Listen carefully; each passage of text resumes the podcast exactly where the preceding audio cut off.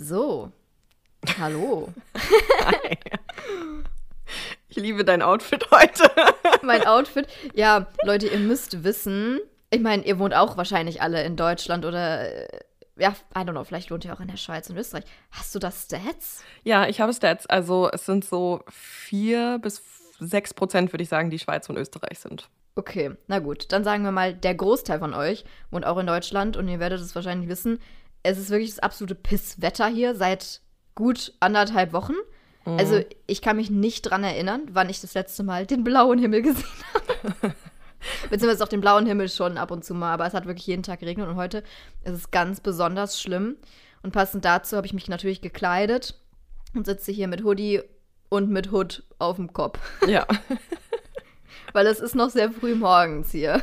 Ja, es ist, es ist 9 Uhr. Ich habe noch meinen Kaffee zum Wachwerden. Ja, ich habe auch gerade erst Frühstück gemampft. Ja, wir sind alle noch ganz cozy. Ja. Yeah.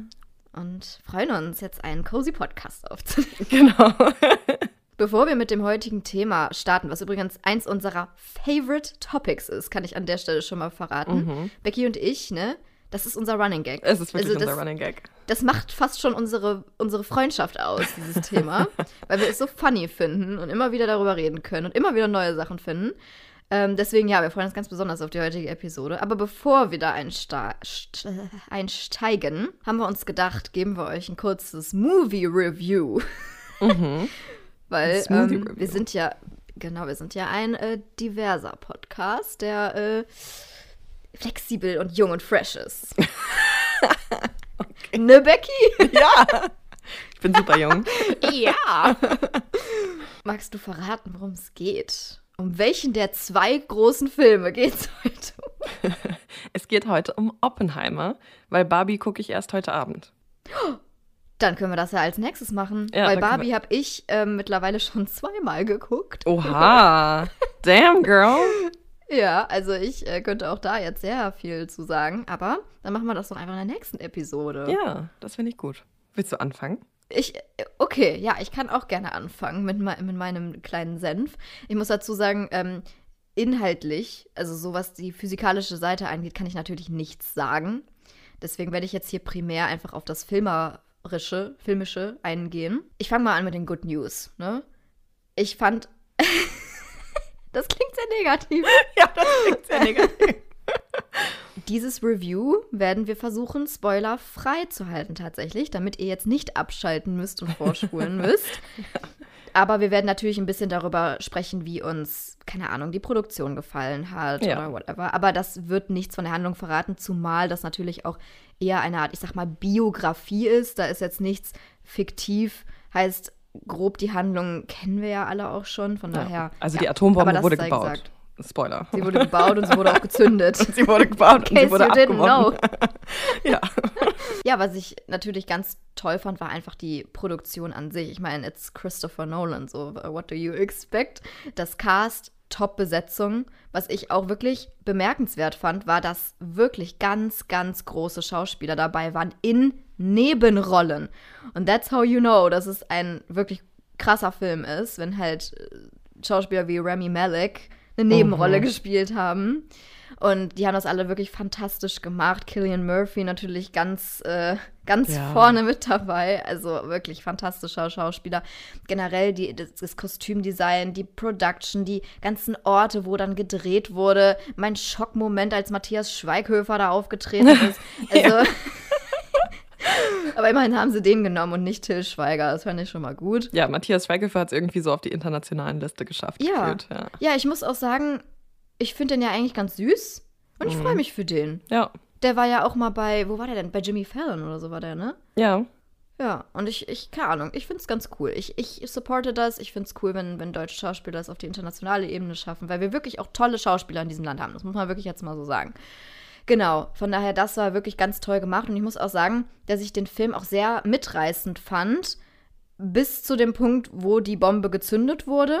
Also da kann ich schon sagen, dass ich dabei war und dass trotz, dass ich wusste sozusagen, was passiert, dass der Film mich auf jeden Fall hatte. Also er hat mich, er hat mich gepackt.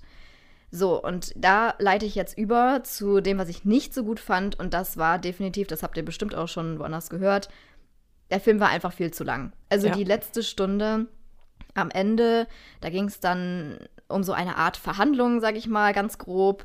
Und das fand ich, hat sich einfach viel zu sehr gestretched. Und äh, besonders, wenn man dann sozusagen als Zuschauer den Höhepunkt, was ja dieser, dieser Test, dieser Trinity-Test dann ja letztendlich war, wenn man den schon hinter sich hatte ähm, und dann sich nochmal so hart irgendwie für eine Stunde oder wie lange das dann noch ging, konzentrieren musste. Plus, das war keine leichte Kost, fand ich. Also so mit diesen ganzen juristischen Begriffen, äh, ne, worum es da überhaupt ging und so. Das war nicht etwas, was man jetzt einfach mal nebenbei geguckt hat oder so, sondern da musste man sich schon, finde ich, nochmal konzentrieren.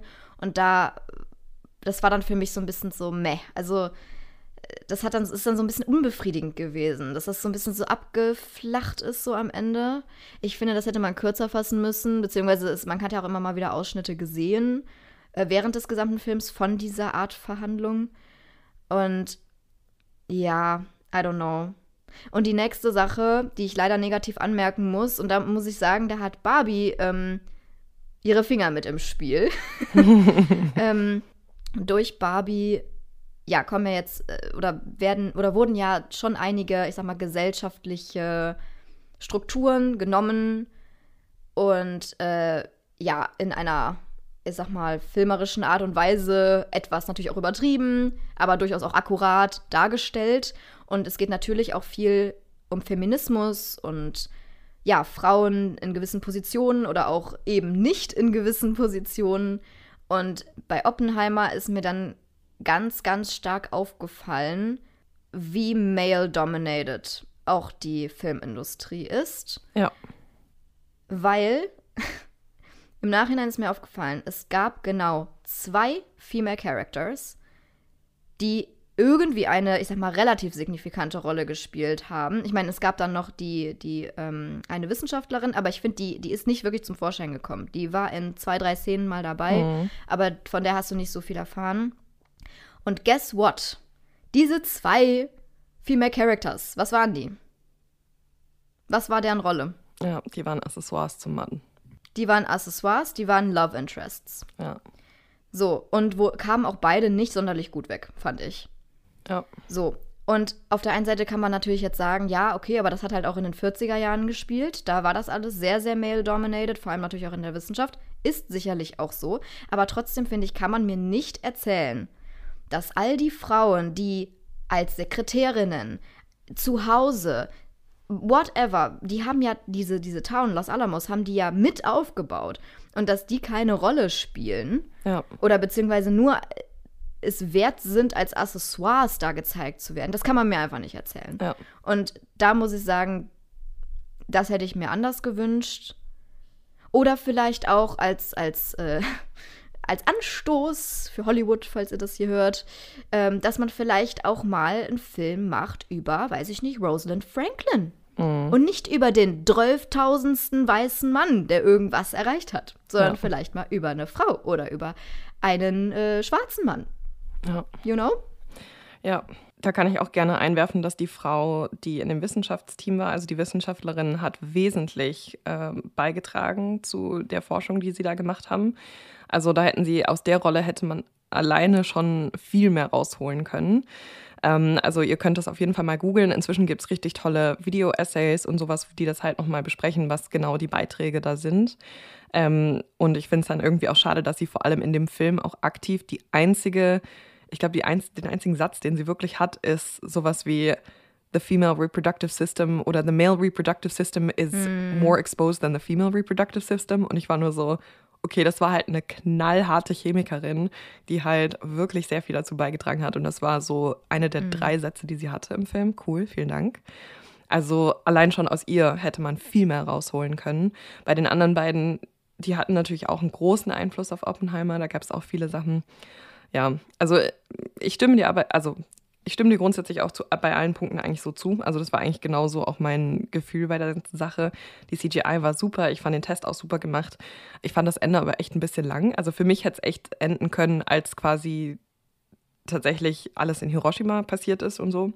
Das ja. war für mich so der Highlight eigentlich. Absolut. Ich muss auch sagen, ich habe irgendwie erwartet, dass man das irgendwie noch sieht. Also, mhm. dass man nicht, also vielleicht jetzt nicht Graphic, sage ich mal, weil das ja mhm. natürlich eine absolute Katastrophe war, was da passiert ist. Das meine ich jetzt nicht, dass man jetzt hier irgendwie noch Äh, einfach nur für den, für den Wow-Effekt, für den Schock-Moment, dass man mhm. da jetzt das alles noch einfügt. Aber ich hätte schon gedacht, dass das mehr oder anders rüberkommt, als lediglich über einen Radiobeitrag oder einen Anruf oder was auch immer das da war da gibt es halt eine gewisse Szene und ich werde sie jetzt nicht erklären, aber es gibt, ihr werdet, wenn ihr es guckt, werdet ihr es wissen, wo Oppenheimer, glaube ich, erst das erste Mal so ein bisschen realisiert, dass es halt voll den krassen Impact auf andere Menschen hatte.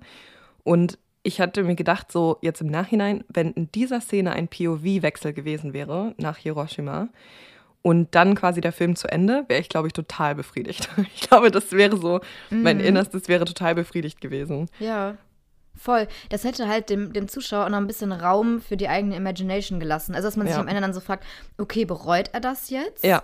Ne? Oder weil man, man erfährt schon so ein bisschen was von seinem inneren Konflikt, aber allgemein finde ich, hat er sich immer ganz gut selber aus der Verantwortung gezogen, indem ja. er halt immer gesagt hat, so, ja, wir haben das Ding ja nur gebaut. Wir haben ja, wir haben ja keine Intention gehabt, dass wir das mhm. jetzt auch benutzen. Und ich mir so denke, Buddy, warum baust, baust ja. du ein Auto, um es dann nicht zu benutzen? Also, ja. I don't know.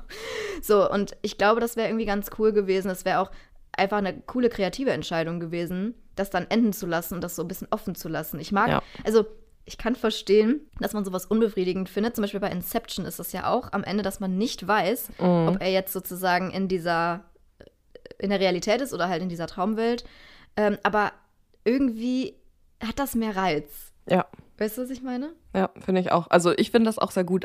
Also was mir auch gefallen hat, ist, dass er in diesem Moment auch diese, man sieht auch ein paar der Symptome die halt aufkommen, wenn man, wenn so eine Atombombe auch abgeworfen wird. Und ich finde es halt so schön, dass diese, die Symptome sind ambivalent. Also du weißt halt nicht, sind die Leute, zeigen die Leute diese Symptome, weil sie sich schlecht fühlen gerade?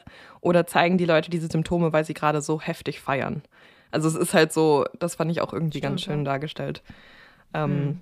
Ja, und jetzt muss ich natürlich mit meinem Native Fun Fact kommen, was ja in allen Filmen auftaucht. Das Ganze hat ja in Los Alamos abgespielt.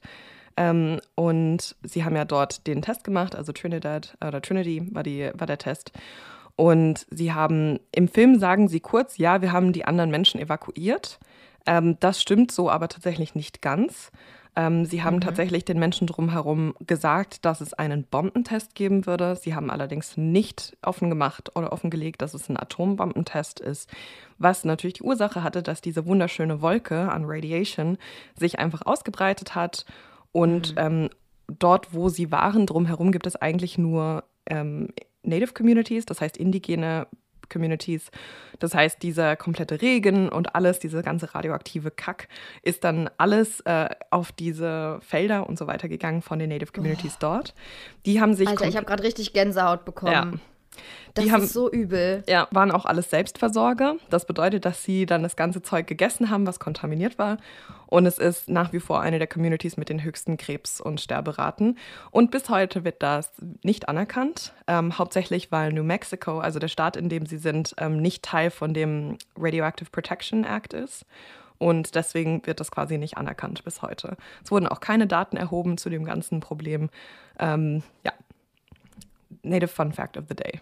Ja, musste ich einfach nur mal kurz sagen, weil das halt so. Mm. Ich, ich habe es halt direkt nachgeguckt, weil sie das gesagt haben im Film und ich war so, mm -mm, 1940s US Government hat keinem gesagt, dass sie sowas machen.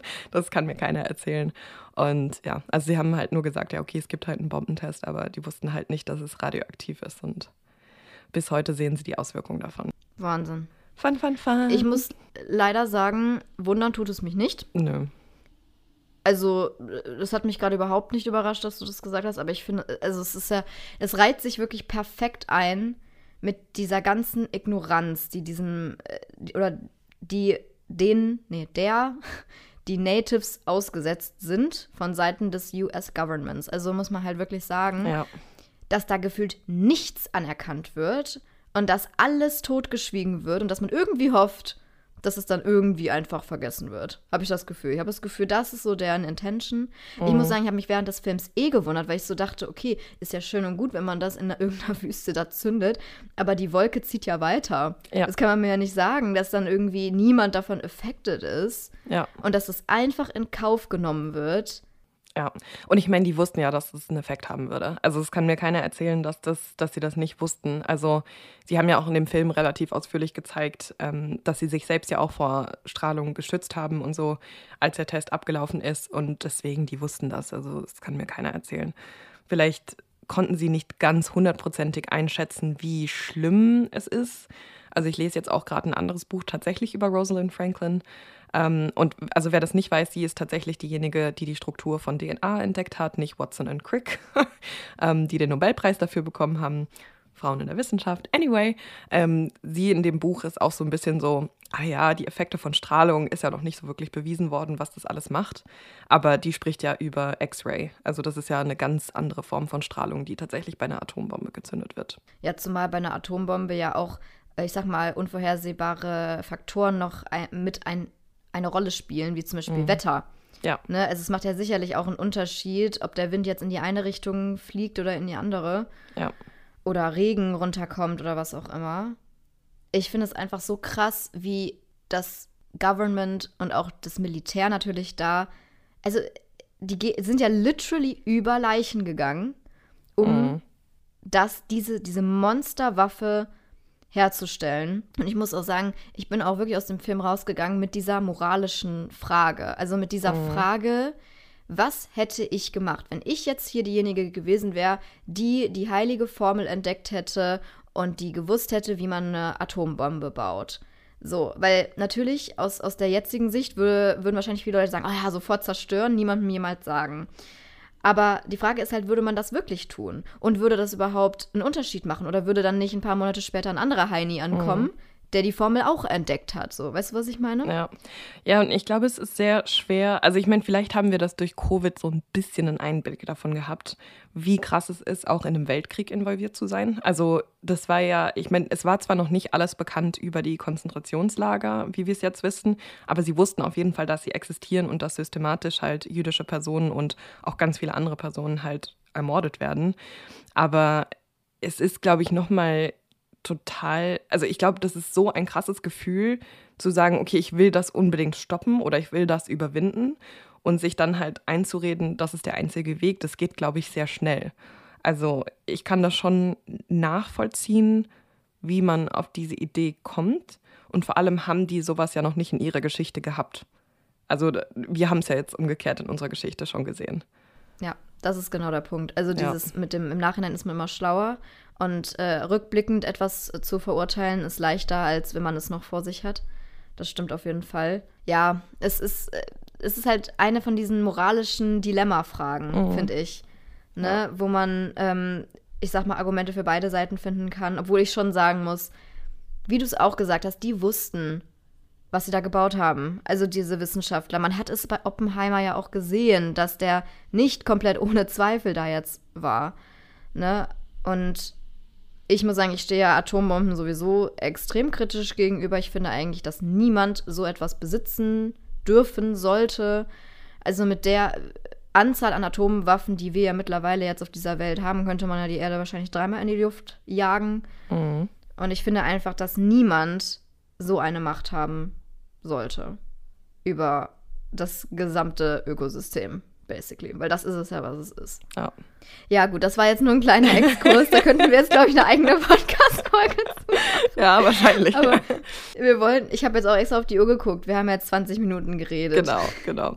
Dann machen, versuchen wir jetzt mal auf unser eigentliches Thema des Tages zu kommen. Wie schon erwähnt, Esther und ich haben ja quasi den absoluten Running Gag, ähm, weil ich mich definitiv als Millennial fühle.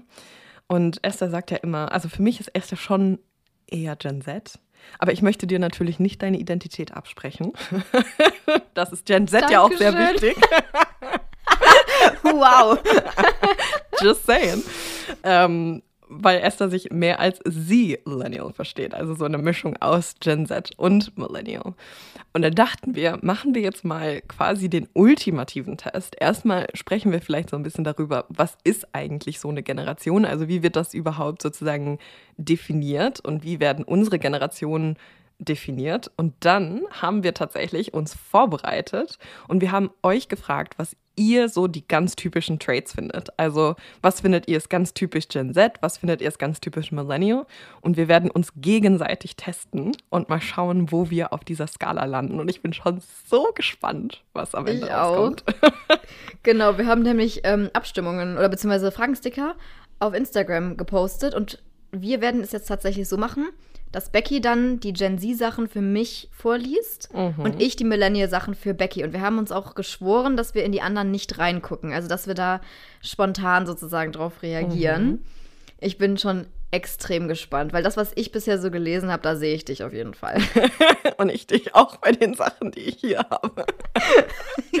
Vorher wollten wir noch mal so eine kleine Einführung äh, geben. Mhm in das Thema Generation, weil ich gemerkt habe, dass da doch eine leichte Confusion manchmal herrscht. Ähm, nicht zuletzt anhand einer Frage habe ich das nämlich erkannt in dem Fragensticker. Da hat nämlich jemand geschrieben, wait, Millennial und Gen Z ist nicht dasselbe.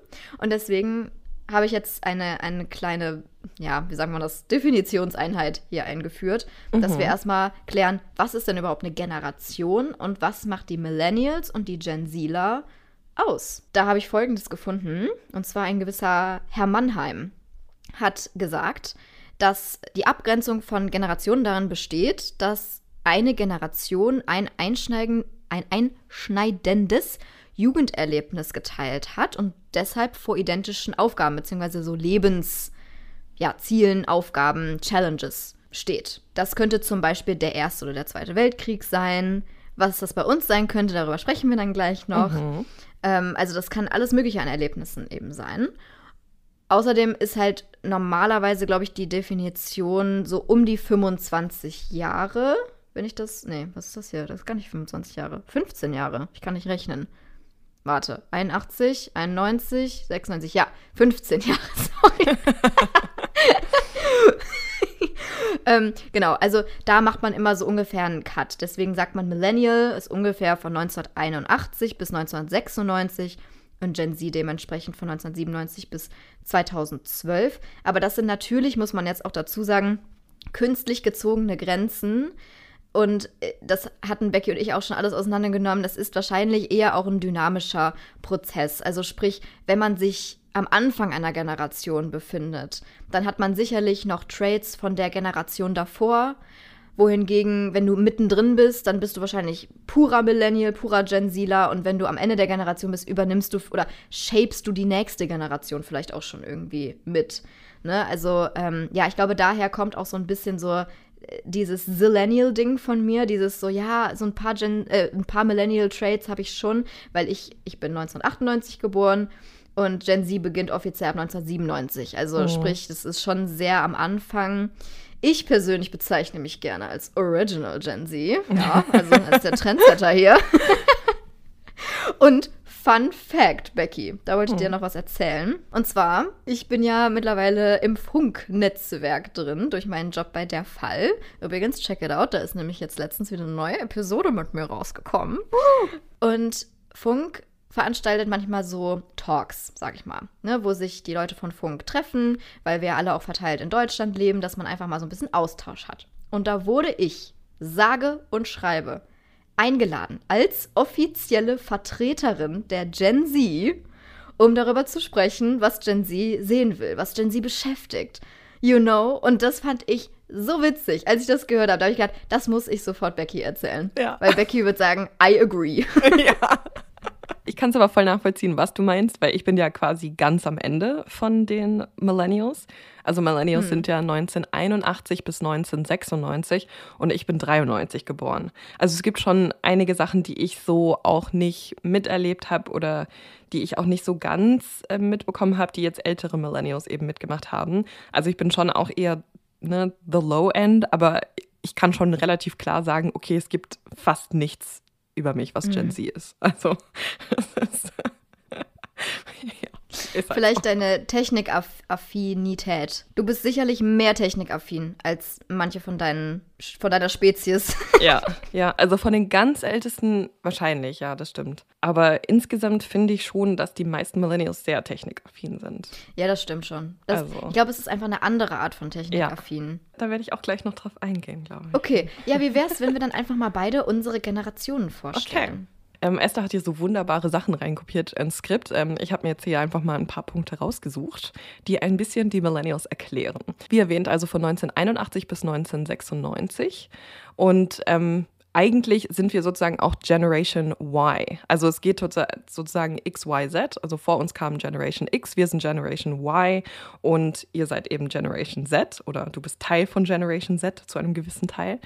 Ähm, aber man hat uns eben auch die Millennials genannt, ähm, wahrscheinlich weil wir uns alle an das Millennium erinnern. Also ich kann mich halt daran erinnern, wie es 2000 geworden ist. Genau das ist nämlich auch der Punkt, weil ganz, ganz viele Leute denken, dass wir, also Gen Z, Millennials sind, weil wir sozusagen um 2000 rum geboren sind. Aber das Ding ist, bei Generationen geht es nicht darum, wann man geboren wurde, sondern wann man seine Jugend und junge Erwachsenenzeit hat, weil das meistens die Zeit ist, laut diversen Quellen, wo die Identität geshaped wird, wo Popkultur eine ganz große Rolle spielt und wo einfach, ja, keine Ahnung, wo man so merkt, wer man ist, sozusagen. Und das ist bei den Millennials eben um das Millennium herum geschehen und bei Gen Z eben nicht. Ja, ja. Also ich würde das auch als eine der Ereignisse nennen, an die man sich erinnern kann. Also ich kann mich auf jeden Fall an, daran erinnern, wie 2000 gekommen ist, dass alle davor Angst hatten, dass äh, alle Computer nicht mehr funktionieren, weil sie irgendwie nicht mehr programmiert waren, um halt 2000 zu sagen und so.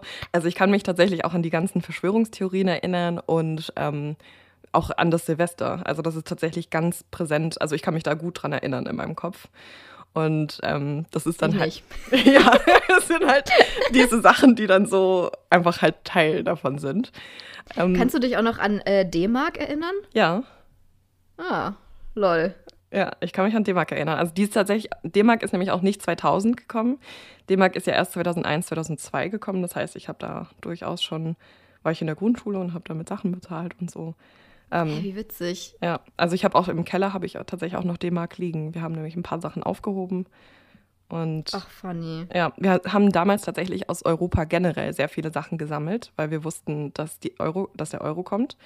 Und dann sind wir so 99, 2000 sind wir halt relativ viel so im Wochenende dann in andere europäische Länder drumherum gefahren und haben dann halt da so ein paar Münzen gesammelt. gesammelt. Ja, also halt Oh, so Münzen und süß. sowas, ja.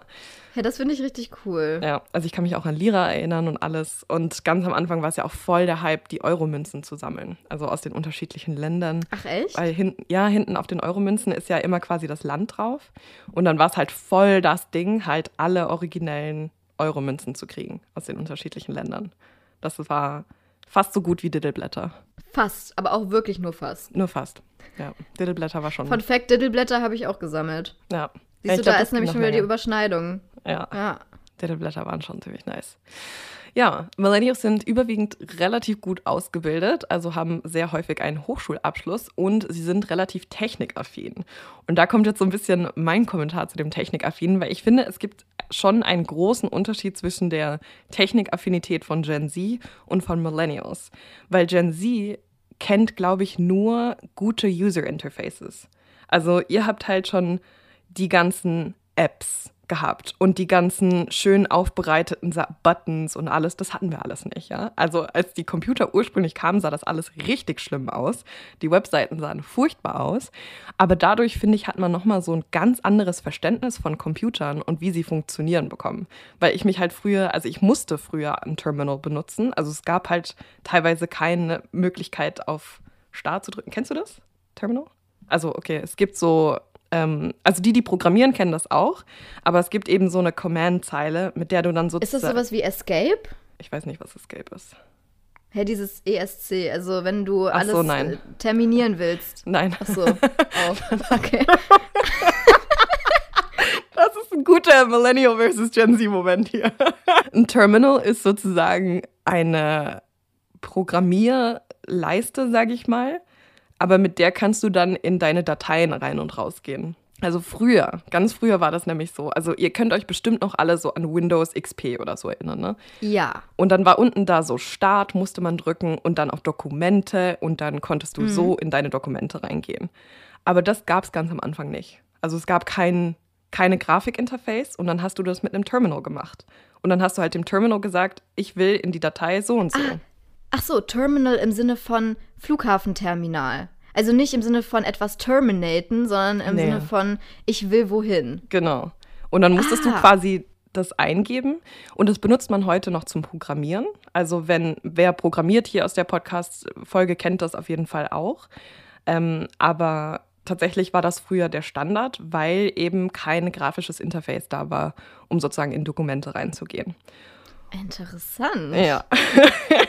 und das meine ich mit, ähm, ich glaube, Millennials haben nochmal so ein ganz, ganz, so ein bisschen tieferes hm. Verständnis von. Das ist ein bisschen mehr raw. Ja, von so Dokumenten, von so HTML. Also früher, wenn man auch eine eigene Webseite haben wollte, musstest du HTML lernen. Also es gab halt keinen Squarespace oder Wix oder so.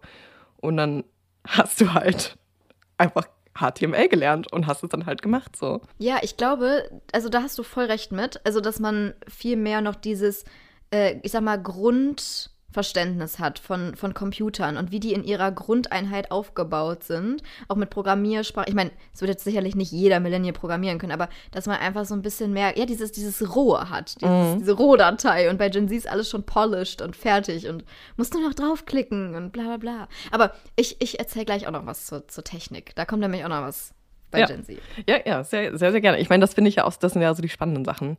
Ähm, und deswegen, ja, finde ich das, ich finde das ultra spannend.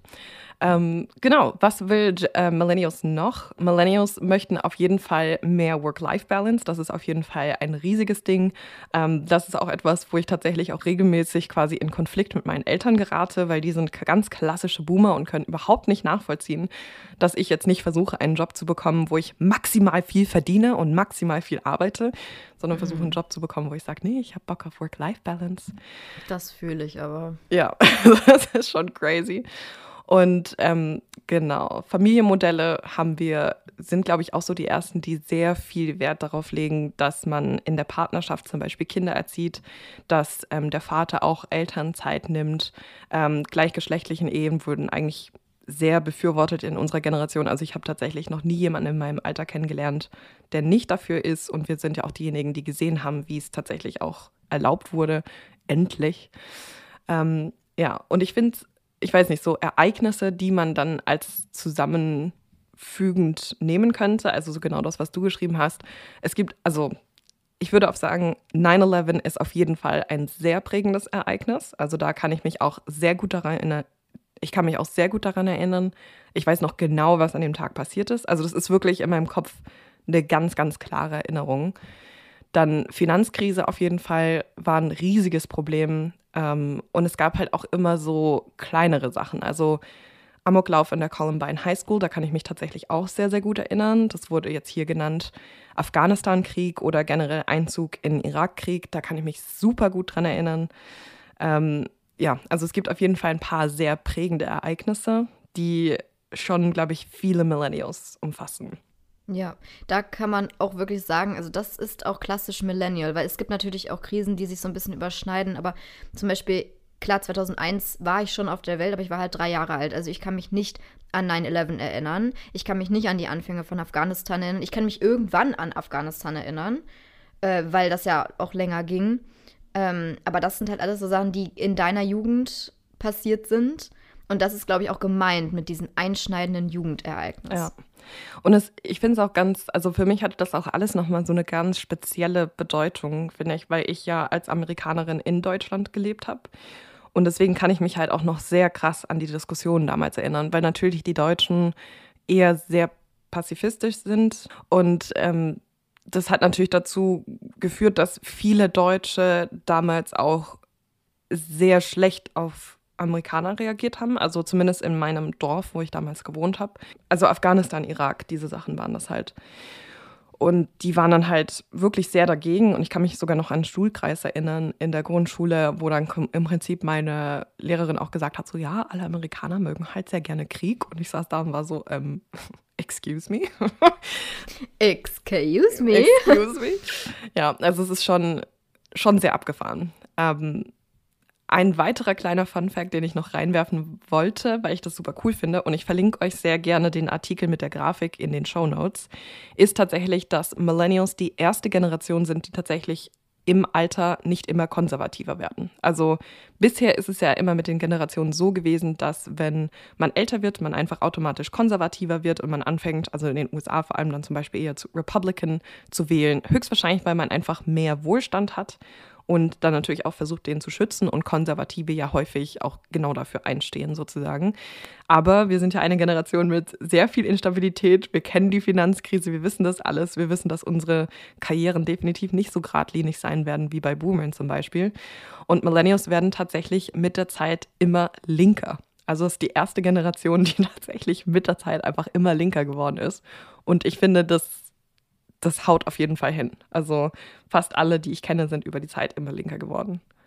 Das ist mega funny. Ja, finde ich auch. Also das ist so die erste Generation. Aber ich finde, das macht total Sinn. Also ja. auch vor dem Hintergrund, den du gerade da erwähnt hast. Ich bin sehr gespannt, wie das bei äh, Gen Z wird. Da kann man natürlich jetzt noch nicht wirklich was zu sagen, aber. Ja, das sind die Millennials. Das sind jetzt so ein paar Fun Facts dazu. Ähm, wir gehen später mal die konkreten Bedingungen von euch durch. Ich bin so gespannt. Oh ja, ich auch.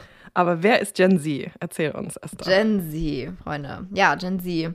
Offiziell 1997 bis 2012.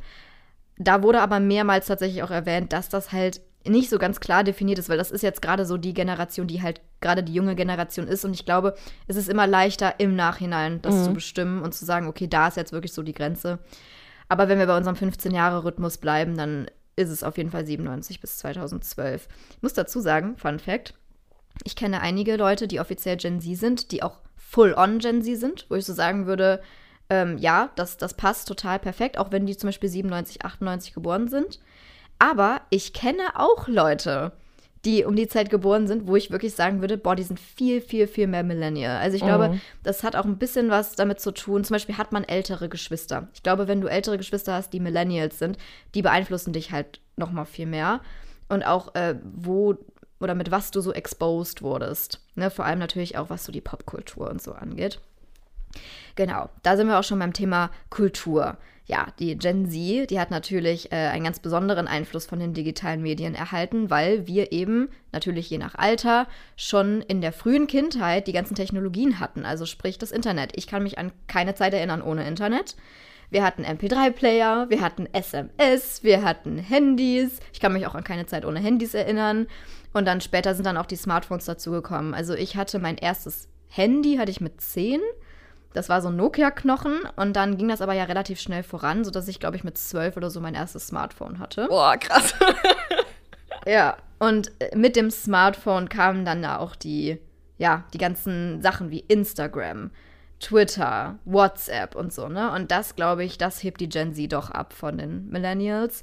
Muss dazu aber sagen, dass ich auch noch SchülerVZ hatte. Und Facebook hatte ich auch noch. Also, das sind ja auch eher so, so Millennial-Traits, mhm, glaube ich. Mhm. Ähm, ja, deswegen, ne, so viel zum Thema Übergangsgeneration. Ähm, ich äh, kann mich auch noch sehr gut an die Klapp- und Schiebehandys erinnern. Ich hatte selber mal ein Schiebehandy, auf das ich sehr stolz war. Und ich glaube, die jüngeren Gen Zler, die kennen das gar nicht mehr. Also das ja. sind dann schon noch so Leute, die wirklich nur mit den Smartphones aufgewachsen sind und mit den, mit den iPads. Da hatte ich auch mal eine ganz lustige Begegnung. Und zwar, ich habe ja ganz lange getanzt in einem Verein und da hatten wir einmal im Jahr so eine, ähm, so eine Show, sag ich mal, wo alle also auch die ganz Kleinen mitgetanzt haben. Ne? Also es mhm. war wie so eine Art Musical aufgebaut. Und wir hatten da einmal dieselbe Umkleide wie ein sehr junges Tanzteam. Also ich glaube, die waren so um die sechs Jahre alt. Und dann, äh, ich war zu dem Zeitpunkt, glaube ich, auch schon 18 oder so. Und dann ging es irgendwie um das Thema Handys und dann habe ich irgendwann so gesagt, oh ja, damals, ne, mit, den, mit unseren Club-Handys und bla bla bla. Und wirklich, die, die, die Kids da, die haben mich angeguckt wie ein Toastbrot. Wirklich, die haben gesagt, mm. Handys hatten Knöpfe? Und ich so, ja. Und dann habe ich das gegoogelt, um denen ein Bild zu zeigen. Die waren völlig hin und weg. Die waren völlig hin und weg, weil die Mhm. teilweise noch nicht mal mehr Festnetz kennen. Ja, also die haben das noch nie gesehen, dass ein, dass ein Telefon Knöpfe hat. So, und äh, ja, das fand ich ganz funny. Da habe ich mich dann slightly alt gefühlt. Aber ähm, ja, ich, ich muss sagen, ich, ich genieße diese Übergangsrolle. Ne? Ich, ich, ich kann beide verstehen. Von daher, ja. Anyways, äh, zur Technik vielleicht noch ganz kurz, wie Becky ja eben schon erwähnt hat. Ne? Also ich würde nicht sagen, dass ich mich jetzt mit, diesen, mit, diese, mit dieser rohen Phase der Technik auskenne, aber definitiv mit diesem ganzen App-Gedönse. Also ich habe schon das Gefühl, dass Gen Z sehr gut darin sind, sehr schnell sich in neue Apps einzudenken, in neue Oberflächen. Also wenn man mir jetzt, weiß ich nicht, eine Fernbedienung gibt mit von irgendeinem Fernseher, so man kommt sehr schnell einfach klar. Und vor allem auch was, ich sag mal, diese kreativen Medien angeht, wie jetzt Instagram oder ein Reel erstellen oder so. Selbst wenn man das noch nie vorher gemacht hat, man kriegt das sehr schnell drauf. Also das, das merke ich immer wieder, was aber wahrscheinlich auch daran liegt, dass mittlerweile viele Apps auch, ich sag mal, in einer gewissen Art und Weise gleichgeschaltet sind. Also dass, dass immer die ähnlichen Strukturen und Oberflächen immer wieder kommen, sodass man natürlich auch irgendwo eine Struktur im Kopf hat. Ähm, genau, deswegen, das ist, glaube ich, so der Main-Unterschied so zwischen Millennial und Gen Z, was die Technik angeht. Weil ansonsten würde ich uns beide natürlich als sehr technikaffin ähm, bezeichnen. Ich will für Genau, Kontext kurz sagen, dass Smartphones kamen, als ich in der Kurstufe war. Ach und so. Instagram, als ich im Ja. Studium war. Oh mein Gott. Ich hatte Instagram mit 15. Also ich habe mein Instagram, glaube ich, mit 21 oder so Ja, angefangen. siehst du, das ist halt Ja. wirklich was anderes. Weil in dem Alter, muss man ja sagen, sind sechs Jahre Unterschied schon echt viel. Also jetzt mittlerweile mit Mitte, Ende 20 ist es immer noch nicht wenig, aber es ist was anderes. Also 15 und 21, das sind halt einfach Ja. andere Also ich, ich sehe gerade 2010 hat, wurde Instagram auf, also hat es angefangen, wurde gegründet oder wie auch immer. Aber da war noch voll Facebook-Phase, also da war keiner auf Instagram, da waren alle auf Facebook und ich habe 2012 Abi gemacht und dann habe ich quasi zum Studium dann Instagram angefangen. Ja, ich habe, ähm, ich weiß es noch ganz genau, ich habe nämlich 2013, also da war ich 15, habe ich Instagram angefangen. Das war nämlich kurz vor meinem Amerika-Austausch. Und dann habe ich äh, da auch ganz viele Bilder von meinem Amerika-Austausch nämlich gepostet, die es übrigens auch teilweise noch gibt, falls ihr stalken wollt. At Esther Liuba. Ja, dann äh, vielleicht noch ein bisschen was zu Jobs und Werten. Das hat sich natürlich auch sehr stark verändert. Ähm, und zwar fand ich das einen ganz äh, coolen Ausdruck, und zwar die Verwandlung von Arbeitgebermarkt in Arbeitnehmermarkt, was ähm, vor allem mit dem Fachkräftemangel zu tun hat. Bei Gen Z ist es einfach so, ich will nicht sagen, dass man sich nicht mehr anstrengen muss, weil das stimmt natürlich nicht, aber dass einem natürlich viel mehr an Angebot vorliegt. Einfach weil die Firmen oder Krankenhäuser in meinem Fall es sich nicht leisten können, Leute abzulehnen wegen whatever. Also zum Beispiel in der Medizin ist es ja wirklich auch ganz ausgeprägt mit dem Ärztemangel. Und da wird uns wirklich von allen Seiten gesagt, Leute, chillt, es ist scheißegal, welche Note ihr nachher im Examen habt. So, es ist scheißegal, ob ihr eine Doktorarbeit habt, ob ihr einen Doktormeter stehen habt. Die können euch nicht ablehnen. Außer vielleicht einzelne Positionen, die irgendwie mit sehr viel Forschung oder whatever, Chefarztpositionen zu tun haben. Aber das ist natürlich, das ist die Ausnahme. So einen normalen Job zu bekommen, ist kein Problem. Ja, das ist halt irgendwie, ich glaube, das ist manchmal noch nicht so ganz angekommen, aber nach und nach. Also ich höre immer noch so von ein paar Leuten dieses, ah ja, ich habe ja eine Lücke im Lebenslauf, ich habe ja nicht so einen geradlinigen Lebenslauf. Und in the end of the day, das ist halt komplett Boomer-Denken, weil bei den Boomern das halt noch sehr, sehr wichtig war. Und bei uns wird es einfach anders sein. Also du hast es eben auch schon erwähnt, wir werden nicht diesen geradlinigen Lebenslauf haben. Wir werden nicht unser ganzes Leben in nur einem Job sein. Das ist einfach unrealistisch, auch wenn man äh, überlegt, in welchen Zeiten wir, sage ich mal, leben, mit der Unsicherheit, die damit einhergeht. Und ähm, ich finde aber, dass, äh, dass das nicht immer nur was Schlechtes ist, weil es uns halt auch lehrt, flexibel zu bleiben und uns anpassen zu können an andere Strukturen und eben nicht zu versteifen. Und das mag ich eigentlich sehr gerne an unserer Generation. Genau. Auch wie bei den Millennials ähm, bevorzugt Gen Z die Familie und ihr Privatleben und der Beruf steht eher an zweiter Stelle. Und das hat auch damit zu tun, dass, Zitat, die Träume der Älteren nur selten Realität werden für Gen Z, sprich Haus zum Beispiel. Das ist ja, glaube ich, so das Statussymbol für die Boomer. Und das ist für viele Millennials und Gen Z einfach nicht mehr erreichbar weil, ja, wissen wir warum. Ich muss, ich muss Reise ganz, und so. Ich muss ganz kurz hier reingehen mit einem Gespräch, was mein, mein Freund und ich letztens hatten. Und zwar haben wir, er hat darüber sinniert, ähm, dass es halt sehr wichtig ist, sich immer wieder zu fragen, ähm, ob man sozusagen way above your means lebt. Also, dass er halt einfach sagt, so, hey, ne, wir wollen ja irgendwie Klima und so weiter. Und es ist super wichtig, dass wir uns immer fragen, brauchen wir jetzt tatsächlich mehr Platz, wenn wir umziehen oder ähm, ist das jetzt nur Status und so? Weil grundsätzlich zieht man ja immer und denkt, okay, ein bisschen mehr Platz ist gut, ein bisschen mehr Platz ist gut. Und ich habe mich weggeworfen, weil ich meinte so, Digga, erwartest du, dass wir irgendwann mal mehr als, was weiß ich, 100 Quadratmeter oder so haben werden? ich meinte so, never ever wird das für uns passieren. Ich so, das ist kein Problem für unsere Generation.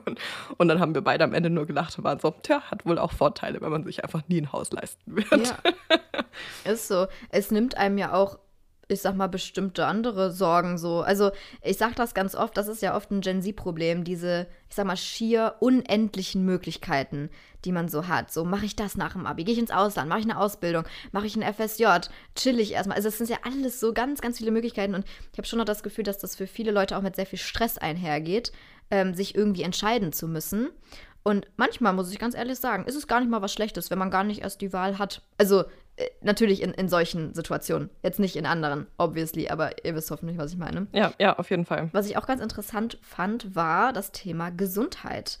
Da habe ich nämlich rausgefunden, dass in den USA bereits 37 Prozent von Gen Z in therapeutischer Betreuung waren at one point. Und das ist tatsächlich der höchste Wert, den eine Generation jemals erreicht hat. Ähm, was ich echt cool finde. Und laut ähm, des Artikels lag es nicht daran, dass es zu einem Anstieg von psychischen Erkrankungen kam, sondern einfach an der höheren Bereitschaft, sich Hilfe zu suchen. Und das fand ich echt sehr, sehr schön. Beziehungsweise natürlich auch diagnostische Mittel, die besser sind heutzutage, psychische Erkrankungen, die mehr anerkannt sind als früher. Und wenn man etwas mehr anerkennt, dann gibt es auch mehr davon, obviously. Das ist ja so ein, so ein diagnostisches Phänomen. Ne? Je mehr ich diagnostiziere, desto mehr finde ich auch. Ähm, und da äh, wurde auch gesagt, dass Gen Z generell sehr gesund und umweltbewusst sei, vor allem im Vergleich halt zu anderen Generationen. Und das muss ich sagen, das kann ich bestätigen. Also, ich meine, ich lebe natürlich auch komplett in der Medizinerbubble. Das ist vielleicht auch nochmal äh, das Ganze mal zehn genommen. Aber ähm, auch wenn ich da außerhalb, ne, da ein bisschen so rausblicke, würde ich schon sagen, zumindest im Vergleich, ist da durchaus was Wahres dran. Dass man irgendwie, ich finde zum Beispiel, dass es ähm, viel weniger Leute gibt, die rauchen in unserer Generation. Viel weniger Leute, die, die Fleisch sehr viel konsumieren. Ähm, laut dem Artikel deutlich mehr User von Gesundheits- und Fitness-Apps. Wen wundert das? Wen wundert das, ja. Genau, bevor ich zu den einschneidenden Jugendereignissen komme, vielleicht noch ein kleiner Fun-Fact, weil ich mich da selber sehr drin gesehen habe. Und zwar gab es da auch eine Sektion Konsum.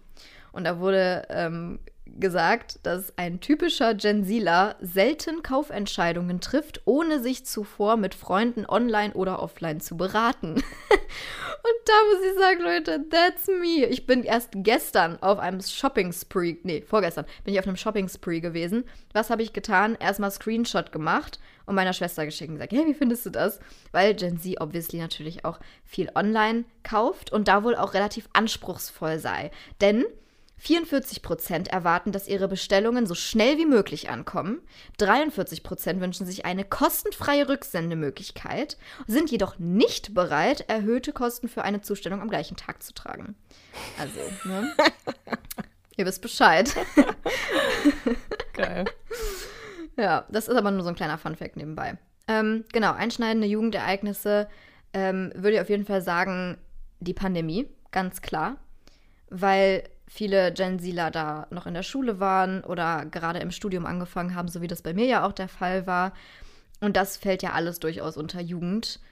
Und diese zwei Jahre, also man kann sie ja wirklich in manchen Fällen fast schon als gestohlene Jahre ähm, bezeichnen. Zumindest habe ich das an mir selber gemerkt, ähm, wie sehr ich irgendwie so mit meinem Alter gestruggelt habe. Und ich bin erst letztens dahinter gekommen, dass das vielleicht tatsächlich ein bisschen was mit der Pandemie zu tun hat, weil man einfach zwei Jahre hatte, wo man einfach nur sehr limitiert so seine, seine Jugend erleben konnte. Und dass das vielleicht der Grund ist, weswegen ich mich fühle wie 23 und nicht wie 25 mhm. oder so. Und äh, für Leute, also ich, ich stelle mir das immer noch krasser vor, wenn man noch jünger ist, also die Zeit zum Beispiel 14 bis 16. Das finde ich ist nochmal ein viel krasserer Sprung als jetzt, äh, wie alt war ich, 22 bis 24 dann ungefähr. Genau, dann natürlich ist jetzt auch der Ukraine-Krieg noch dazu gekommen. Und natürlich der Klimawandel. Aber der Klimawandel ist natürlich eher so ein schleichendes Ding. Das würde ich jetzt vielleicht nicht nur als reines Gen Z-Ding ähm, bezeichnen. Aber was ich auch erfahren habe, ist, dass Gen Z wohl deutlich mehr sich selber politisiert als äh, vorige Generation, was ich durchaus auch auf diese drei, also Krieg, Corona und Klima, äh, schiebe. Mhm. Ne? Ähm, weil Gen Z mittlerweile schon einfach sehr stark mitbekommt, dass die Zukunft nicht ganz so sicher ist, wie sie vielleicht damals für die Boomer war.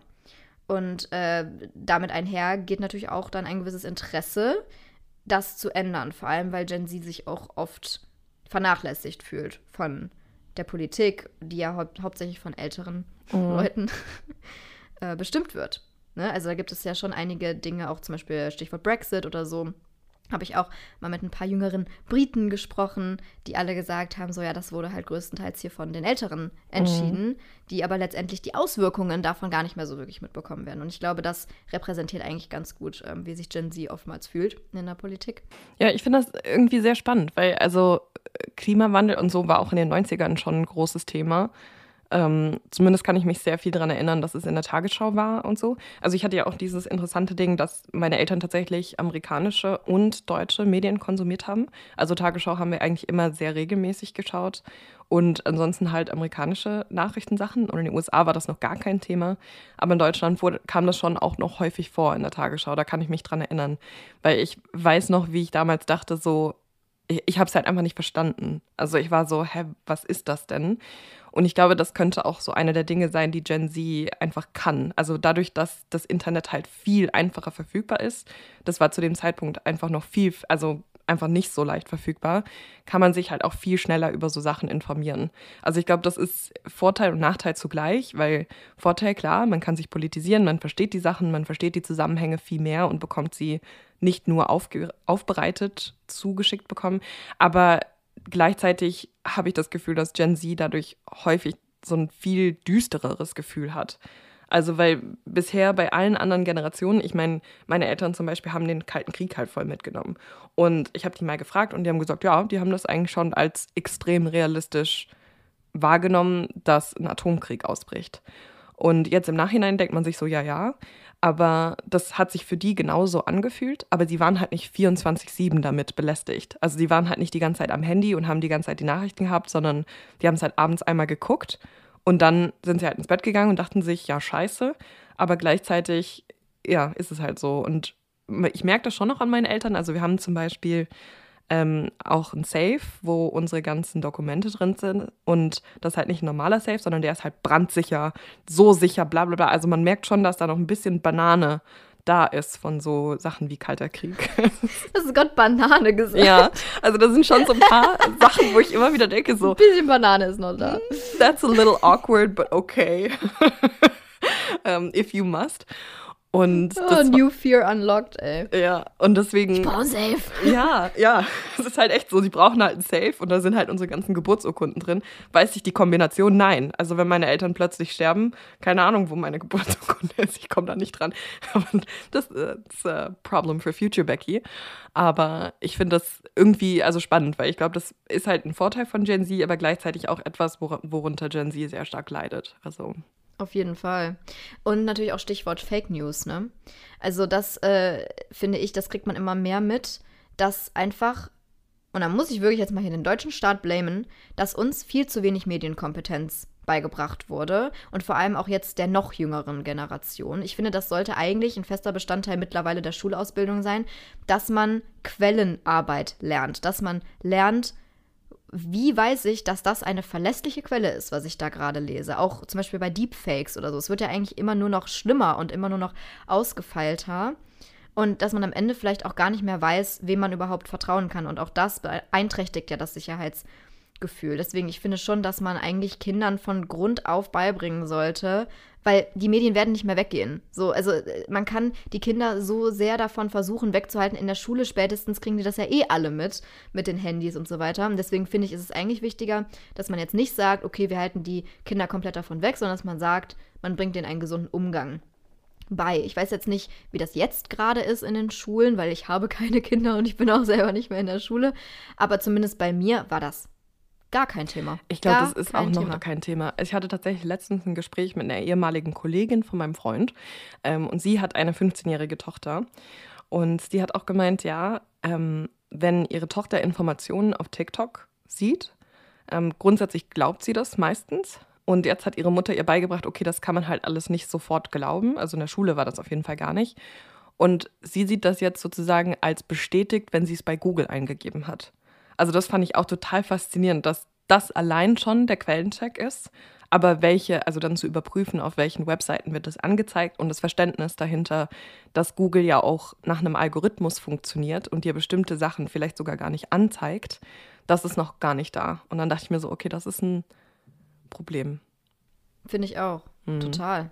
Also das, das muss sich auf jeden Fall ändern. Aber ich muss halt auch sagen, Deutschland hat sich leider sehr lange auch geweigert gegen die äh, Digitalisierung. Und ich finde, das ist erst durch Corona hat das so einen richtigen Schub bekommen, weil halt nichts anderes mehr ging. Und das finde ich einfach so problematisch. Das ist halt irgendwie, ich finde, das ist so typisch deutsch. So dieses, wir weigern uns erstmal gegen alles, was neu ist und irgendwie so, ne, da haben wir dann erstmal überhaupt keinen Bock drauf. Und irgendwann kann man es nicht mehr irgendwie vermeiden, ne? Und es wird sich aber so schleppend immer um alles gekümmert. Weißt du, wo andere Länder, ey, weißt du, immer wenn ich ins europäische Ausland fahre und sehe, wie weit die da sind mit gewissen Sachen, da denke ich mir immer so, was los? Was los, Deutschland? So, also. Ja, also es ist, oh. es ist wirklich ein Problem, aber oh, wie formuliere ich das jetzt? Willst du sagen, dass die Deutschen einfach, also die Deutschen haben obviously eine krasse Geschichte hinter sich und haben dadurch einfach gelernt, kritisch zu denken und sehr viel auch Zweifel anzubringen. Auch, auch, ja. Also das finde ich auch einen sehr wichtigen Punkt, weil, also da haben wir tatsächlich mit einem Kumpel auch drüber gesprochen, der auch irgendwie immer wieder so, oh, Deutschland braucht unbedingt auch sowas wie SpaceX und so weiter. Und ähm, dem stehe ich auch eher kritisch gegenüber. Und ich, also das stimmt auf jeden Fall, dass Leute da, glaube ich, sehr viel mehr Zeit nehmen, um über was nachzudenken. Aber worauf ich eigentlich hinaus wollte, ist, also ich habe tatsächlich über Freunde. Also ich habe in meinem Studium kurz für Kontext sehr viele unterschiedliche Ehrenämter gemacht und dadurch kenne ich wirklich sehr viele Leute aus unterschiedlichen Studiengängen, darunter auch sehr viele Juristen. Und die haben jetzt teilweise auch Verwaltungsberufe ergriffen und ich frage die tatsächlich immer wieder, woran liegt das eigentlich? Und die haben halt gemeint, dass ist schon, es ist auf jeden Fall so, Deutschland ist da echt hinterher. Aber erstens, Deutschland hat extrem viele Bürgerinnen und Bürger im Vergleich zu anderen Ländern. Und zweitens, Sie haben gesagt, die haben schon ein extrem gutes Verwaltungssystem. Also das System hier ist wirklich extrem gut, also weil du kannst sehr minutiös Sachen zum einen nachverfolgen oder beantragen. Es gibt super viele Dinge, die man bekommen kann vom deutschen Staat. Das meiste wissen wir gar nicht, weil es ist halt sehr schwer, sich darüber zu informieren, weil es halt dann keine Webseiten gibt oder so. Und die haben halt gemeint, das zu übersetzen in digitale Prozesse ist einfach super schwer, weil dadurch, dass es halt auch so viele Sozialleistungen zum Beispiel gibt, die wollen halt wirklich drei- und vierfach verifizieren, dass die Person das auch wirklich braucht, weil es sonst halt eine Belastung des Staats wäre. Aber gleichzeitig erhöht das natürlich den Aufwand, der dahinter steht, also den Ver Verwaltungsaufwand. Also es ist tatsächlich auch, also ich finde es super spannend, weil ja, also es ist auf jeden Fall so, Deutschland muss viel digitaler werden, aber gleichzeitig ist es halt auch ein echt krass, irgendwo auch gutes System. Ähm, es ist halt in der Zeit aufgebaut worden, wo man gar nicht wusste, dass mal Computer kommen und das, das merkt man halt. Das Ding ist, ich will das gar nicht an sich kritisieren. Auch zum Beispiel kritisches Denken möchte ich nicht an sich kritisieren. Weil ich weiß auch, wie es ist, wenn Leute überhaupt nicht kritisch denken und überhaupt nichts hinterfragen. Mhm. So, das ist an sich, finde ich, eine gute Eigenschaft. Und auch dieser Punkt, dass es schwierig ist, sowas zu übersetzen, kann ich durchaus nachvollziehen. Aber es ist nicht so, als ob wir seit gestern erst das Internet hätten. Nee. Weißt du, was ich meine? Mhm. Das gibt es jetzt mittlerweile seit, weiß ich nicht. Seit wann gibt es das Internet? Seit äh, vor meiner Geburt. Ja, also das Internet selbst gibt es schon seit den 80ern. Aber weit breit verfügbar ist es, glaube ich, erst äh, seit den 90ern, würde ich sagen. Ja, und ich finde halt einfach, also spätestens seit den 2000ern hätte Mhm. man anfangen können, das nach und nach so ein bisschen zu etablieren. Ja. Ne? Und ja, es geht ja auch nicht nur rein um Verwaltung, ne? Auch so Sachen wie Kartenzahlung. Ich meine, mittlerweile ist es ja deutlich besser. Ähm, auch vor allem finde ich durch Corona. Also ich finde, dass da hat man schon Ja, so, einen, ja. so einen Schnitt irgendwie gehabt. Ähm, auch natürlich Uni-Sachen und sowas. Also wenn ich jetzt zum Beispiel noch meine Uni-Erfahrung aus dem Psychologiestudium, was ja 2017 war, das ist jetzt nicht äh, vor zehn Jahren gewesen, ne? Versus jetzt. Das ist schon ein großer, großer, großer Sprung. Vor allem wegen Corona, denke Ja. ich. Und daran, finde ich, sieht man, es geht ja doch irgendwie. Und auch die Uni-Strukturen sind ja jetzt nicht super einfach, mal eben irgendwie online umzustellen. Aber es hat ja funktioniert. You know what I mean? Ja, ja, aber auch, also auch da, ich, ich meine, ich sage das nicht tatsächlich, um dagegen zu argumentieren, weil ich bin voll bei dir, das, das muss man machen. Ich will es nur einfach ein bisschen aufzeigen, dass das schon Gründe hat. Ja, ja, absolut. Aber ich bin da voll bei dir, grundsätzlich. Ähm, ich glaube nur, viele Leute kennen die andere Seite dann nicht so. Deswegen. Ja, ist auch, ist auch auf jeden Fall wichtig, das zu sehen, weil grundsätzlich natürlich haten und so, das ist immer leicht. Aber natürlich ist es so, dass, dass etwas nicht einfach nur so da ist, ohne jeglichen Grund oder so. Ja, wir haben ja eigentlich schon gesagt, womit wir uns identifizieren. Und ich, ich wollte hier, weil das ist der nächste Punkt hier auf unserer Liste, ich wollte auch nur noch mal ganz, ganz, ganz kurz was dazu sagen. Und zwar, ähm, ich sehe schon ein, dass ich sicherlich mehr Gen Z bin als Millennial. Auf jeden Fall. Also das, das sehe ich ein und ganz ehrlich, I'm proud to be Gen Z, ja? Also, ne? Wollte ich nur gesagt haben. Aber ich sehe schon einfach so einzelne Bestandteile, die deutlich mehr Millennial sind in mir drin. Und deswegen habe ich immer gesagt, 70, 30, also 70 Prozent Gen Z, 30 Prozent Millennial. Ich würde mich aber auch auf 80, 20 einigen. Ist es okay? Ja, doch, ich finde das okay. Ich kann, ich kann mich nur daran erinnern, wie eine Freundin von mir hat Esthers Instagram zum ersten Mal gesehen und die hat sich weggeschmissen und war so, wie, die identifiziert sich als Millennial. Ich kann nicht mehr. Und die lag auf der Couch. Das war echt funny. Wir haben eine richtig witzige Sprachnachricht von denen bekommen, wie sie sich einfach kaputt gelacht haben. Und ja, ich meine, ich muss sagen, so rein ästhetisch und so, so medienpräsenzmäßig definitiv Gen Z. Ja, ja, auf jeden Fall. Definitiv. Ja. Also das sind auch, wie gesagt, nur so einzelne Sachen. Da kommen wir jetzt zu. Yes. Ich würde sagen, wir gehen jetzt in den Fun-Teil über. Oh mein Gott, ich freue mich. Ähm, wollen wir vielleicht einfach anfangen, dass ich dir die Millennial-Sachen mal vorlese? Okay, okay, I'm with you. Da kann ich dann auch direkt kommentieren, was ich, was ich meine. Okay, was sehr oft genannt wurde, und das ist halt auch schon so der Main-Punkt, den ich hier machen wollte, ist Harry Potter. Beziehungsweise eine meinte Harry Potter-Häuser in der Insta-Bio. Das fand ich sehr funny. Uh, Und da wollte ich nur mal gesagt haben, äh, das ist hier der Hauptgrund, weswegen ich manchmal sage, so, ja, ja, ich habe auch Millennial Traits. Obwohl man natürlich auch sagen kann, Harry Potter geht schon natürlich auch in Gen Z über. Also vielleicht darf man es einfach nicht so ansehen, als wäre es nur für Millennials gemacht. Nee. Weil das ist einfach so, so ein Riesending, was irgendwie, glaube ich, viele Generationen auch noch. ja, und ich glaube, ich würde wird. tatsächlich sagen, Gen Z, also du, hat durchaus noch viele Leute, die Harry Potter mögen, aber Gen Z hat häufig die Filme zuerst gesehen. Ja, Ich glaube, genau. ich glaube, OG Millennial ist, wenn du die Bücher zuerst gelesen hast und die Bücher so dein, deine Base sind, so, so ein bisschen. Weil ich kenne durchaus viele, also wollen wir outen, dass Saskia auch nur die Filme gesehen hat bis jetzt? Sasel ist 97er Jahrgang. Sasel ist 97er Jahrgang und Sasel hat bis heute nur die Filme gesehen. Schande. Ja.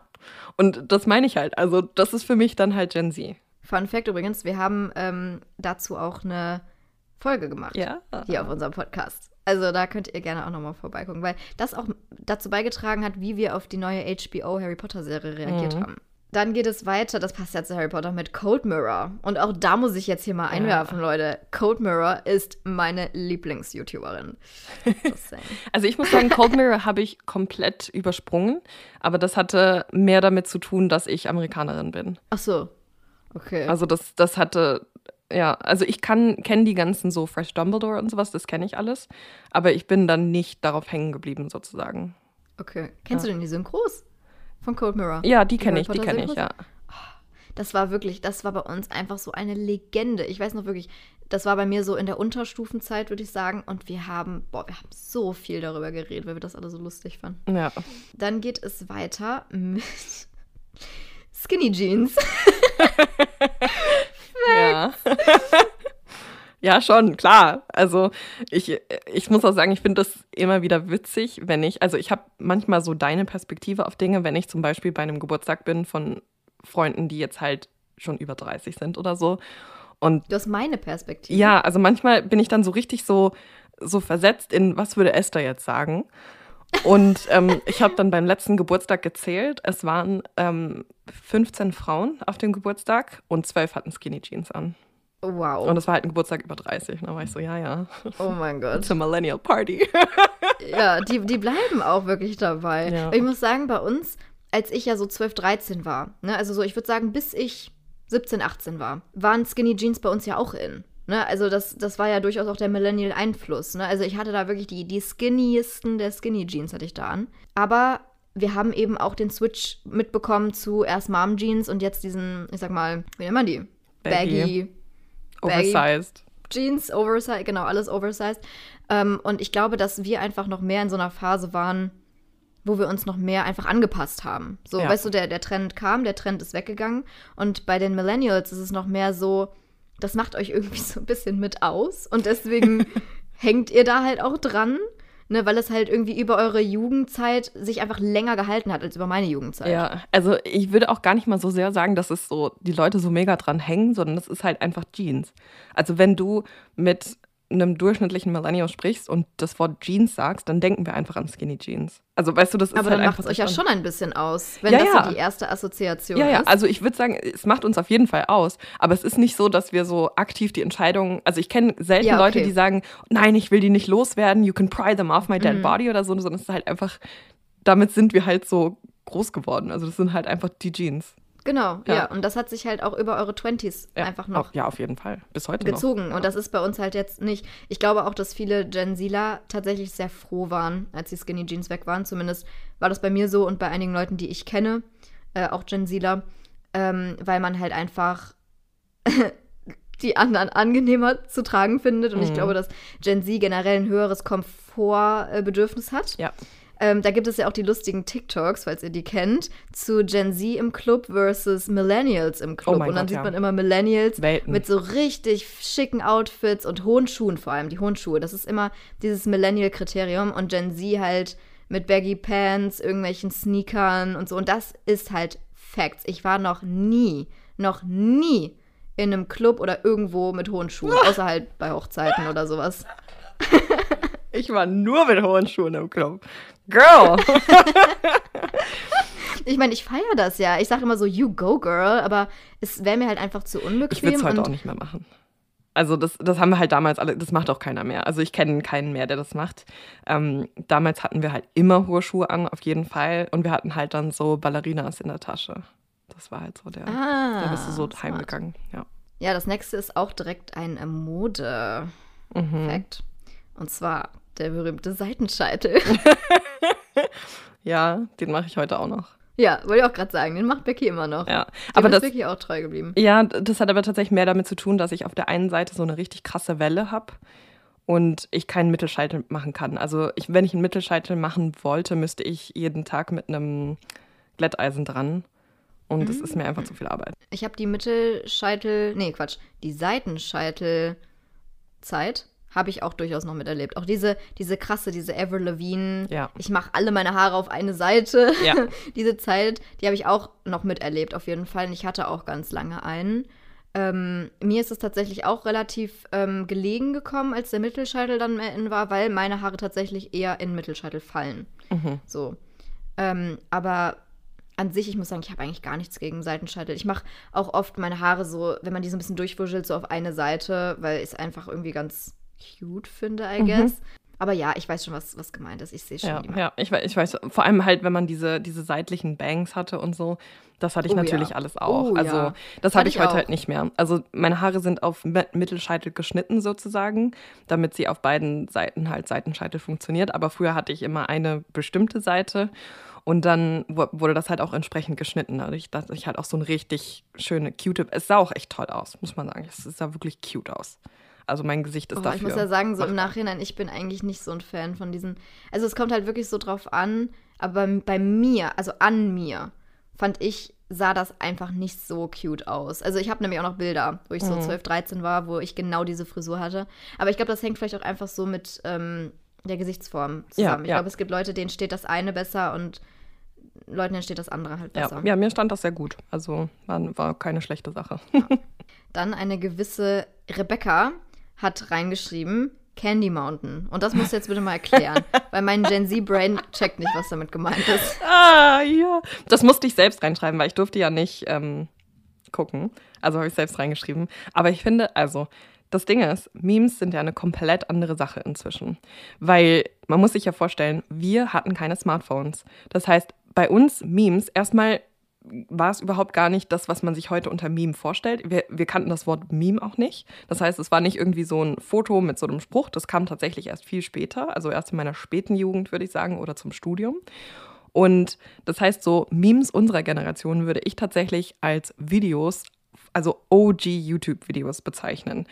Und damals hat man das dann halt in der Schule einfach die Stimmen nachgemacht und hat es dann halt zu Hause geguckt. Also entweder du kanntest es in der Schule und konntest mitlachen oder du kanntest es halt nicht. Und dann hast du am Nachmittag deine Freunde bei ICQ gebeten, dass sie dir dann den Link schicken. Das war so ein Meme. Und Candy Mountain ist halt. Also ihr könnt es gerne mal googeln. Es gibt, also die, gibt, die Videos gibt es immer noch auf YouTube. Und das ist so, ich, in meiner Schulzeit, dieses Candy Mountain, let's go to Candy Mountain, Charlie. Das ist sowas, was von meiner fünften bis siebten Klasse einfach die ganze Zeit gesagt wurde. Weil das halt so ein OG, einfach richtig OG-Meme ist. Und es gibt dann auch noch die anderen mit der Hand. Ich muss das googeln. Ja, warte, ich muss noch Ich mal will da jetzt mitreden können. Ja, es gibt noch ein anderes. Also es ist halt ein Video, deswegen. Ach, das ist das, was du mir geschickt hast. Ja, ich habe dir das geschickt. Ich habe das nämlich nicht verstanden. Becky hat, müsst ihr wissen, mir nämlich ein GIF geschickt mit diesem Pferd oder Einhorn, was auch immer. War das ein Pferd? Nee, ich Das ist, ein- das ist, äh, sind Einhörner und Pferde. Candy Mountain Charlie, genau. Und ich so, äh, wa- wa- wa- wa- wa- was? Weil sie mir das ein bisschen randomly geschickt hat. Ich, ich gucke das jetzt kurz an. Ja, guck's mal an, dann suche ich das andere. Wir können ja, wir können ja dieses Video auch in die Shownotes packen, Ja, damit ihr mitlachen das müssen könnt wir oder mit machen. confused sein könnt, so wie ich. Haben sie Charlie jetzt einfach eingesperrt oder was? Oh, er hat geträumt. Wie jetzt? Was? Was ist das denn für ein fucked up Ending? They took my freaking kidney? Bruh. Ey, die Millennials, die muss man erstmal verstehen. und das sind halt so ein paar OG, also das ist ein Meme und dann, also dieses Let's go to Candy Mountain, Charlie, Candy Mountain. Das ist so halt OG aus meiner Kindheit. Und dann gab es natürlich noch Carl. Carl. Did you kill him, Carl? Das machen wir auch. Hä, aber das mit dem. Das sagt mir irgendwas mit Ja. dem Carl. Ja, ähm, das packen wir auch in die Shownotes. ja. Das ist auch ein anderes Video. Und tatsächlich haben mein Freund und ich das letztens mal wieder nachgeschaut. Und wir haben gesehen, dass das so 15 Parts hat oder so. Also es wird extrem dy- dystopisch und es wird auch extrem deep. Also es ist total witzig, aber das sind so die, die OG-Memes, die man sich per ICQ geschickt hat. Per ICQ, ja. Per MySpace. Per SchülerVZ. SchülerVZ. MySpace war hier nicht so groß. Ja, das letzte, was ich hier noch habe, ist. Ach so, nee, das vorletzte. Haben Facebook verwendet, das wussten wir aber ja schon. Ja, ja. Und das letzte, was ich noch habe, ist dieser Emoji. Und ich schicke ihr den Oh, jetzt. Ich weiß, welcher Ich kommt. schicke dir ihn. So. Ja. ja. Auf jeden Fall. Aber da muss ich sagen, bin ich auch guilty. Obwohl ich schicke eigentlich eher immer den hier. Warte, ich schicke ihn dir. Den schicke ich immer. Der Ja. ist so die. Äh, falls ihr wissen wollt, wovon wir reden, ihr seht es ja gar nicht, das ist der, ich nenne ihn immer den Lach-Heul-Smiley. Also der lacht und der gleichzeitig heult. Ja. Und das ist ja so der, der äh, Ja. Millennial-Smiley, würde ich sagen. Oder Emoji. Ich schicke immer die Extreme-Version, dieser, der dann noch so die Augen so zusammenkneift und so zur Seite guckt. Also der sich so richtig Mhm, wegschmeißt vor Lachen. Den schicke ich immer. Ja. Das ist so meiner. nee, das, das stimmt schon. Das ist voll der, voll der Millennial Smiley. Aber ich liebe den. Ich finde den auch toll. Also ich, ich bleib dabei. Ja, ich bleibe auch dabei. Da symbolisiert man einfach, wie lustig man was findet. Ja, ich finde das schön. So, Esther, bist du bereit? Ich bin bereit. Ah, ich freu mich. Ich finde es bin richtig richtig geil. excited. Okay. Okay. Oh mein Gott. beginnen wir mit Anglizismen, ohne es zu merken. Oh. Ja, Leute, what can I say? ja, es ist halt wirklich so. Also, da muss ich auch sagen, ich glaube, ich bin natürlich auch ein bisschen eine Extreme-Version. Ähm, ich habe mir das, äh, so doof und Lisa-mäßig das jetzt klingt, aber ich habe mir das wirklich nach meinem USA-Urlaub, Urlaub, Urlaub, nach meinem Jahr in Amerika, habe ich mir das so ein bisschen leider angewöhnt und das wird natürlich auch durch, durch die Medien so ein bisschen mm. verstärkt einfach, ne? Ähm, ja, und ich finde, es gibt manche Ausdrücke, die kann man einfach besser irgendwie so auf Englisch ausdrücken. Also die, das ist, ich weiß nicht. Ja. Es ist nicht so, dass ich es nicht auf Deutsch sagen könnte, aber irgendwie, I don't know. Es gehört einfach zum, zum, zum Slang irgendwie ja, dazu. Ja. Es gehört zum guten Ton dazu. Und es ist wirklich nicht immer beabsichtigt. Es ist nicht dieses, oh, ich zeige jetzt, wie gut ich Englisch kann, sondern es ist mehr einfach, weil es so internalisiert ist, dass man es wirklich nicht mehr so richtig merkt. Ja. Und dass ich mich auch manchmal, das merke ich auch zum Beispiel im Krankenhaus immer, dass ich mich zurückhalten muss, es nicht zu sagen. Dass ich so merke, wie meine Zunge das Wort formt und ich so, nein, du kannst jetzt hier nicht sagen lol oder legit oder keine Ahnung was oder oh, Bro.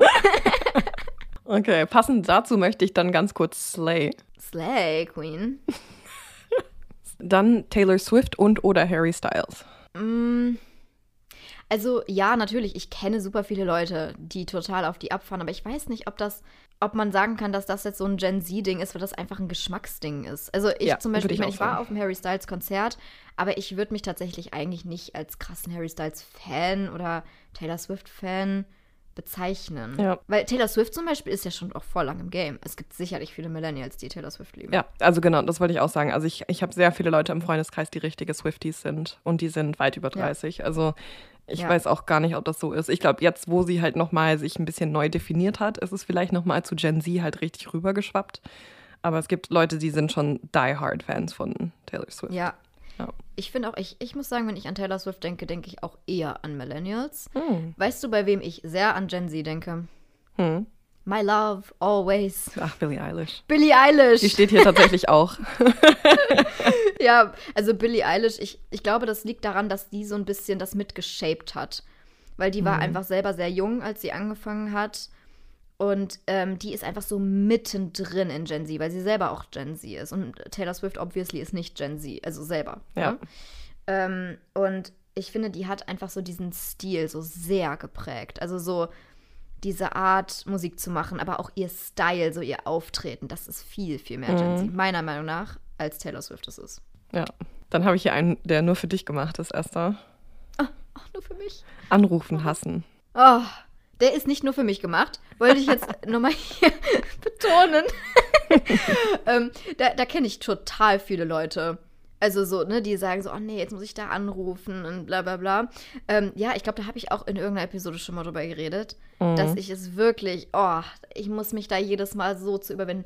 Ich würde lieber zum Arzt hingehen und einen Termin vor Ort machen, als da anzurufen. Ja, und ich, also ich finde es halt so spannend, weil das war ursprünglich etwas, was die Millennials für sich geclaimed haben. Also so, Echt? ja, wenn man wirklich mal versucht, im Internet so alte Buzzfeed ja, BuzzFeed-Artikel äh, zu suchen, ähm, findest du super viele Memes, die da drüber sind, dass Millennials nicht telefonieren wollen. Ich kenne super viele Millennials, die gut telefonieren können. Ja, ich glaube, das ist einfach mit dem Alter jetzt gekommen. Also ich habe es auch früher gehasst, ich habe es viel mehr gehasst, aber ich glaube tatsächlich, dass das so ein Ding, was mit dem Alter dann ein bisschen besser wird. Aber das war tatsächlich auch so ein OG, also Millennial-Ding, wo man halt Scherze drüber gemacht hat. Ja. ja, dann ist es vielleicht einfach nur ein Jugendding, weil ich muss sagen, im Krankenhaus und so muss man ja auch immer viel telefonieren. Und wenn ich dann da bin und mich dann da so ein bisschen überwunden habe, dann geht das auch immer ganz gut irgendwann. Ähm, aber so, und ich muss dazu sagen, das ist nur, wenn man fremde Leute anrufen muss. Also Freunde anrufen, obviously gar kein Ding, ne? Also FaceTime und so. Ja, dieses, ja, hallo, hier ist Esther, hm, guten Tag. Mhm. Äh, weißt du, dieses, oh, ich hasse diesen Moment, wirklich. Und ich, jedes Mal, bevor ich anrufe, übe ich das. Und denke immer so, okay, wie sage ich das jetzt? Wie sage ich das jetzt? Wie, bla bla bla. Also, oh, mhm. das stresst mich. Ja. Das komische Herz mit den Fingern. Ja, genau das. Dieses komische Zeigefinger, Mittelfinger her. ja. Ich, ich mag alle Herzen. Ganz kurzer ja. Einschub. Kennst du ähm, diesen Fakt, dass früher, ich glaube im Zweiten Weltkrieg oder so, wurden deutsche Spione in Großbritannien oder so, wurden rausgefischt, indem man ihnen gesagt hat, ja, wie zählst du? So, mhm. also mit den Fingern, ne? So eins, zwei, drei und so. Weil die Amis und die Engländer machen es anders als die Deutschen. Also als Deutscher fängt man mit dem Daumen an, sozusagen eins, dann Zeigefinger zwei. Und ich glaube, die Amis machen das manchmal so andersrum oder so oder so. Ja, ich glaube, ab immer. dem Zeigefinger. Und ähm, ich habe das Gefühl, das lässt sich übertragen auf, bist du Millennial oder Gen Z? Wenn du jemanden, wenn du auf, auf die Straße gehst und sagst, hey, mach mal ein Herz mit deinen, mit deinen Fingern. Okay. Dann ähm, auch genau das gleiche mit dem Emoji, Totenkopf-Emoji statt diesem Lachsmiley Ja. mit Tränen. Den benutze ich aber auch. Ich Ja. benutze beide sehr, Ja. sehr gerne. Oder der, der Clown-Emoji. Der wird auch sehr Okay, gerne benutzt, okay. glaube ich. Ja, hier auch eins für dich, Esther. Kommunikation auf WhatsApp ausschließlich über selbst erstellte Sticker. Ja.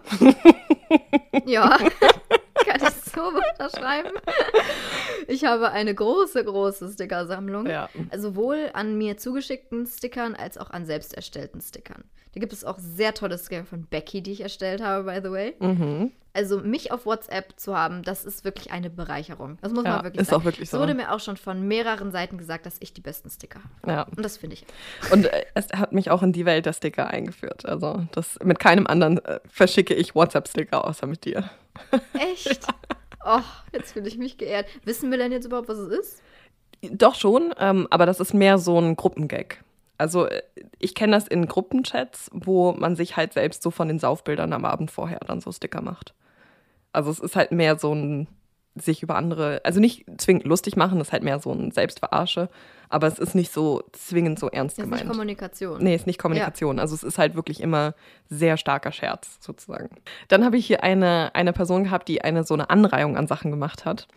High-waisted, shell necklace, oversized, curtain bangs, Nina Chuba, Billie Eilish, Air Force One und TikTok.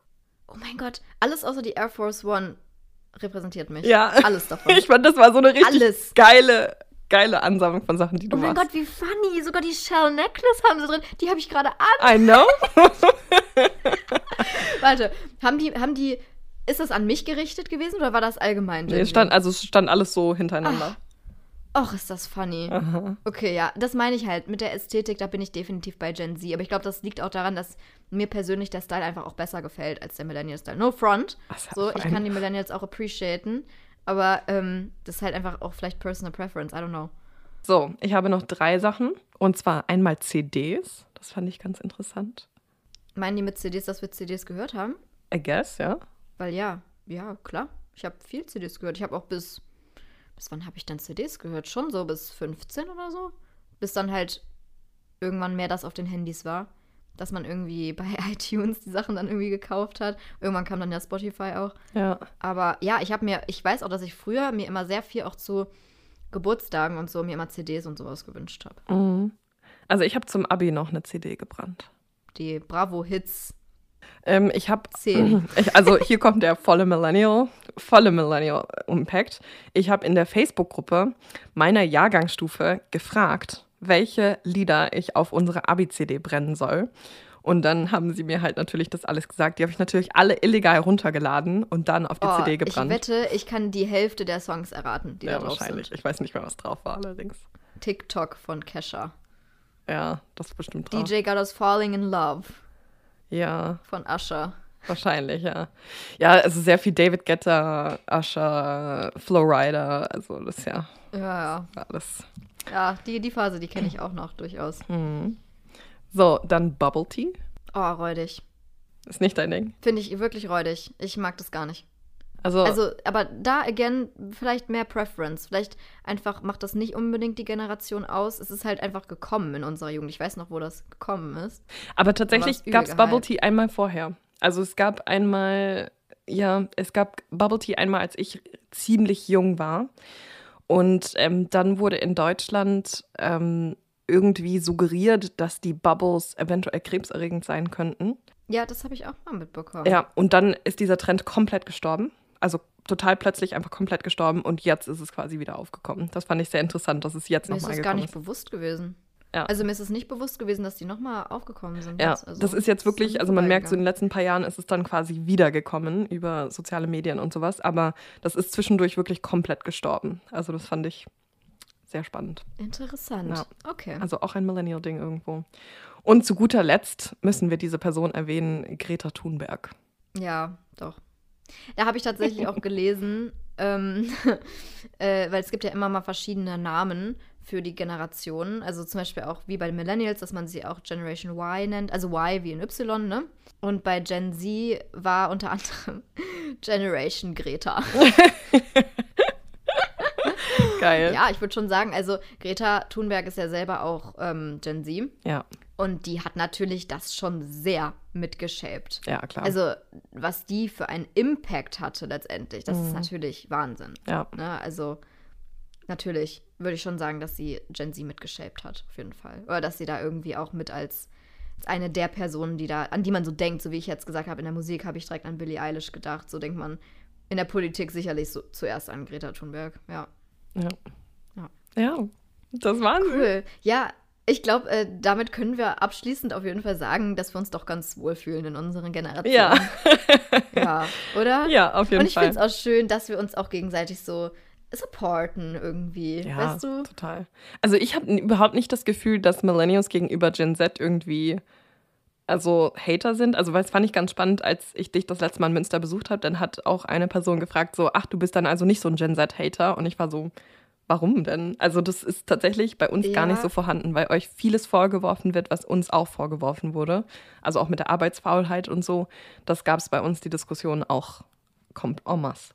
Ja, ich muss sagen, ich habe das ein paar Mal gesehen auf TikTok, wo irgendwie Millennials, oder zumindest Leute, die aussahen wie Millennials, ähm, sich da irgendwie so ein bisschen lustig gemacht haben, aber nicht viel. Also ich würde Mhm. auch sagen, dass der Hate, wenn man es so nennen will, definitiv mehr von den Boomern kommt. Ja, ja, würde ich auch sagen. Aber das ist dann, ja, gegen uns beide gerichtet und dann ist ja schön, dass wir uns zusammenschließen. Genau. Also ich fühle mich da sehr verbrüdert oder verschwestert mit euch. Also deswegen, ich bin da gar nicht.